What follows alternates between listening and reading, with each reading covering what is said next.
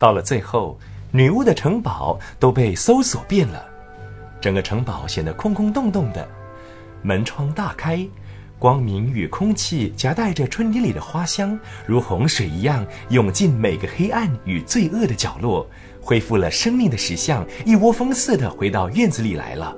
其中一个开口问：“哦，我们怎么出去呢？”“没有关系。”“喂，站在那里的一位，你叫什么名字啊？”“启禀陛下，必姓兰，名叫波宝。”是巨人族人士，哈，好极了！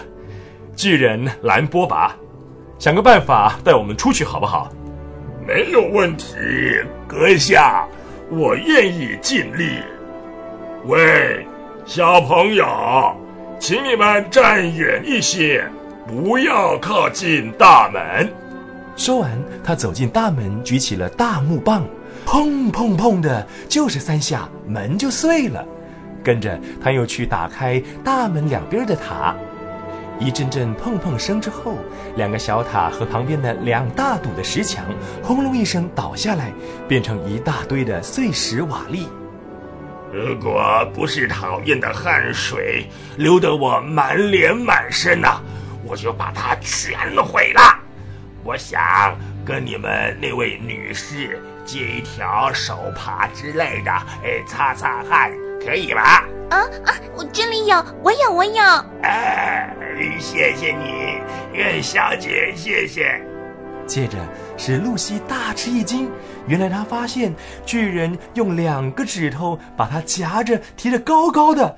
不过在快要接近他的面孔时，巨人又突然把他轻轻地放回地面，口里喃喃地说：“哎呀，哦。”我真糊涂啊！把小姑娘当成手帕拾起来了。呃，对不起，对不起，小姐，请你原谅。我还以为你是手帕呢。不要紧，不要紧的。啊，这个才是手帕啦。这次巨人很小心的才把手帕拿到手里，可是对他而言，那只不过是同样大小的东西，那比例就像你手里的一粒糖。露西看他一本正经的用那条小手帕在他那巨大长红的脸上抹来抹去，他忍不住的说道：“ 嗯，兰博巴先生，手帕太小了，恐怕对你没有什么用处啊。”“好的很，好的很，我从来没有见过这样好的手帕，又小巧又精致啊。”哎，我我不知道要怎么形容啊！杜穆勒，这个巨人真好玩啊！哦，这倒是真的。兰家的人都是这样的。全纳里亚的巨人中啊，要数他们这一家最值得尊敬。也许不太聪明，不过是一个古老善良的家族。否则，女巫也不会把它变成石头的。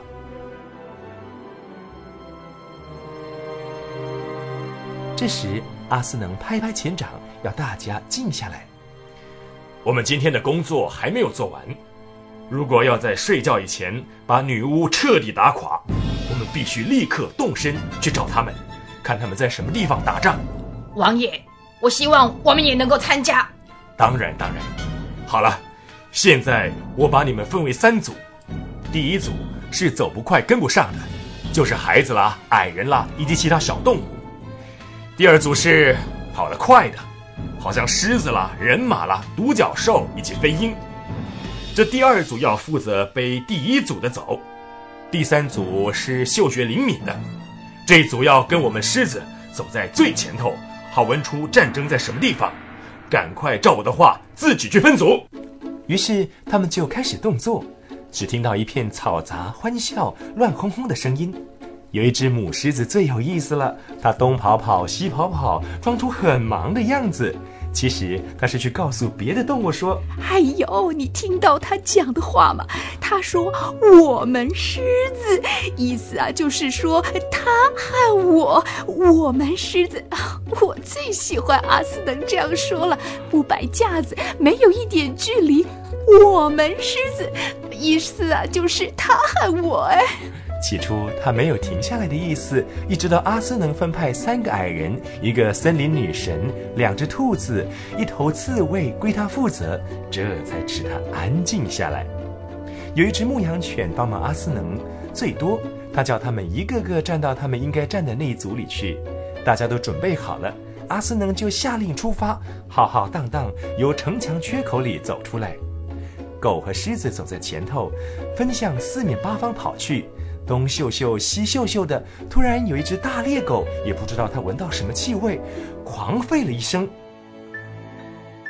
于是，所有的狮子、猎犬、豺狼以及其他能够参加打斗的动物，立刻以最快的速度追去。另外一群在后面大约有一里远，尽快地尾随着他们。他们越跑越快，气味也越来越容易追寻了。他们从峡谷里转出来，看见眼前的情景，才使他们恍然大悟。彼得、爱德芒同他们的军队正绝望地和第一天晚上所见的那群恶魔苦战。大白日青天之下，那些狰狞的家伙看起来更奇特、更邪恶、更不成样子，而且数量也似乎比昨天晚上更多。彼得的军队就在露西他们前面，背对着他们，数量少得可怜。战场上东一个西一个站满了石像，显然女巫曾经用过魔杖，可是现在她手拿着的是石刀，好像她没有再用那万恶的魔杖了。跟她对打的是彼得，两人正在专心一意的攻击闪避。露西只见一片刀光剑影，根本就看不清他们的动作。露西再往旁边一看，到处都在进行着可怕的战斗，孩子。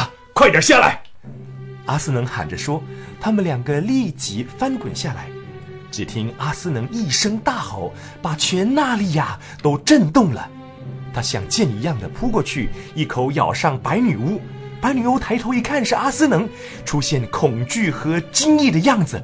接着就看见他们滚成一团，女巫被压在下面。同时，阿斯能从女巫家里带来的好些好战的动物也疯狂地冲进敌人的阵营里。